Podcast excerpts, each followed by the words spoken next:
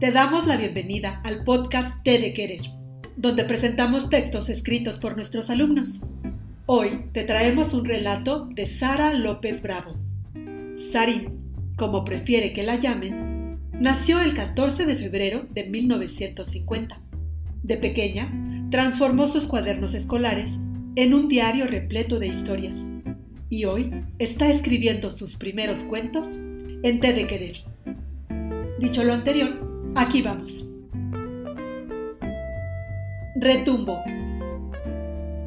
Hola, me llamo Retumbo y fui un perro cuidador. Dicen que mi ladrido era fuerte y hacía honor a mi nombre.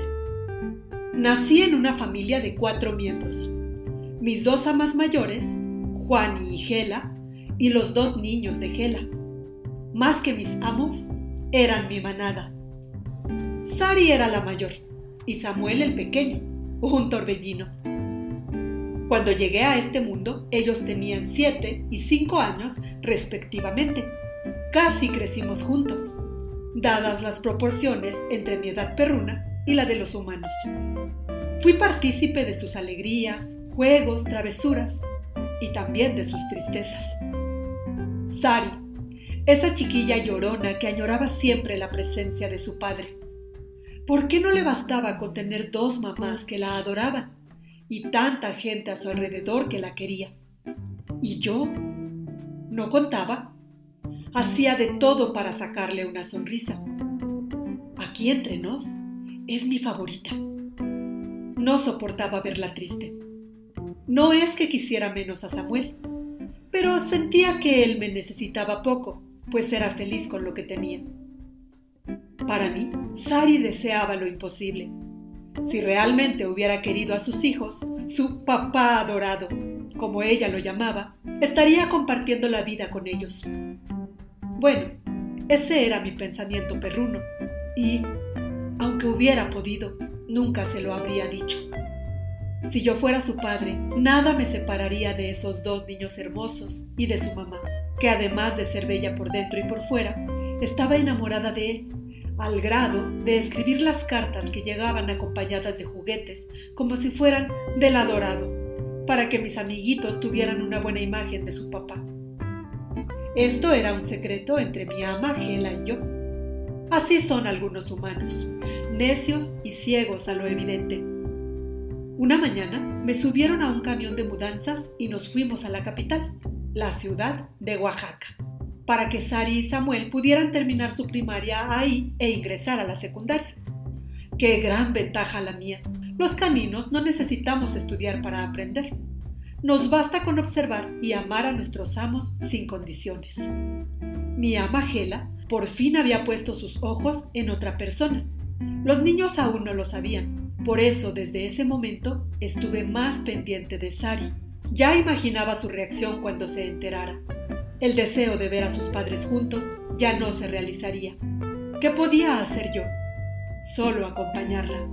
Algunos humanos piensan que los animales no tenemos alma, pero están equivocados.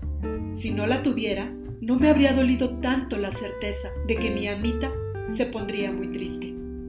Aunque la casa era bonita, me afligía que la puerta de acceso siempre estuviera cerrada. Extrañaba a la gente del pueblo, el río, los campos, los animales. Vamos, echaba mucho de menos mi libertad. Por eso, en cuanto el ama Juanita se descuidó y dejó la puerta abierta, aún arriesgándome a un fuerte castigo de su parte, salí corriendo guiado por mi olfato. Llegué a la estación del ferrocarril donde salía el mismo tren que pasaba por su chilquitongo y comprendí por qué reconocía los olores. Entraban y salían personas de rostros conocidos, que al verme me llamaban por mi nombre. Así fue como encaminé a algunos a la casa de mis amos, que estaba muy cerca. Puedo ufanarme de que mucha gente supo dónde vivían gracias a mí. Eso ayudó a que no me castigaran, porque nos visitaban y traían regalos, entre ellos los manjares que comíamos en el pueblo. Así todos nos fuimos adaptando a la nueva casa, la escuela y la ciudad. Cuando todo parecía estar en calma, escuché que mi favorita lloraba y decía desconsolada, No, no, mamá, no quiero otra persona. Tú no puedes casarte con nadie, solo con mi papá. En ese momento deseé como nunca poder hablar como humano y confortarla. Me dije que haría todo por ahuyentar al supuesto novio. Mi amita no fue a la escuela por unos días. Se encerró en su cuarto, sin querer hablar con nadie. Después de mucho tiempo de arañar su puerta, me dejó entrar, me abrazó y con sus ojitos muy hinchados me contó lo que ya sabía, lo del novio de su mamá, y que ya no quería seguir viviendo, que cuidara mucho a su hermanito porque ella no podría vivir con nadie que no fuera su papá. Se me humedecieron los ojos. Lamí su carita para decirle que la quería y a partir de entonces estuve muy alerta al momento en que mi ama Gela se iba a la calle, pues tenía un pacto secreto con mi niña. Me dijo, retumbo, muérdelo, muérdelo cuando lo veas, no le dejes acercarse a mi mamá. Por eso la seguía al parque cercano donde eran sus citas. Solo de verlo, mi instinto me dijo que había algo en él que no era bueno. No tuve que fingir. Se me erizaba el pelaje y con mucha furia le enseñaba mis fauces amenazantes. En cada cita, el novio me llevaba pan o galletas. Eso no bastó para que yo lo dejara en paz. Un día me le fui encima y le mordí la entrepierna. No lo solté hasta estar seguro de que mis colmillos entraron lo suficiente en sus huevos. Se hizo un escándalo. El tipo era un cobarde gritón. Cayó de bruces llorando y agarrándose sálvase a la parte. Pagué cara mi osadía. Me encerraron sin miras a volverme a dejar salir. Pero la felicidad que reflejaron los ojos de Sari lo valió.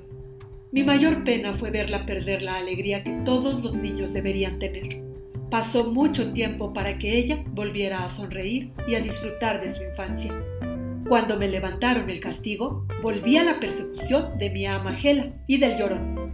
Él se preparó. Llevaba un garrote para golpearme, pero sin éxito. Yo disfrutaba de su miedo cuando me ponía en posición de ataque. No lo volví a morder como me hubiera gustado, porque mi ama Gela se interponía entre los dos. Una de esas tardes, el cobarde gritón me llevó un jugoso trozo de carne. No pude resistirme y me lo comí, traicionando a mi ama favorita. Sé que nada lo justifica, pero pienso que alguna voluntad superior ya había dispuesto que así fuera, que aunque me hubiera resistido a la tentación, nada cambiaría la historia. Me dolió no poder acompañar a mi amita. Yo no quería dejarla cuando más me necesitaba. Pienso que, más que el trozo de carne, mi cuerpo no resistió la impotencia de no cumplir con nuestro pacto secreto y mi corazón dejó de latir. Mi ama Gela se casó con el cobarde y un tiempo después también el adorado papá contrajo nupcias. Al menos me consuelo cuando veo al chillón cojeando al caminar. No pude impedir que se acercara a mi ama Gela, pero gocé enterrándole mis colmillos. Esperamos que este breve relato despertara en ti el deseo de escuchar más historias nacidas en té de querer, pero sobre todo de escribir las tuyas. Gracias por acompañarnos. Soy Mosky y te dejo un abrazo que acorte las distancias y te apapache el corazón. Felices letras.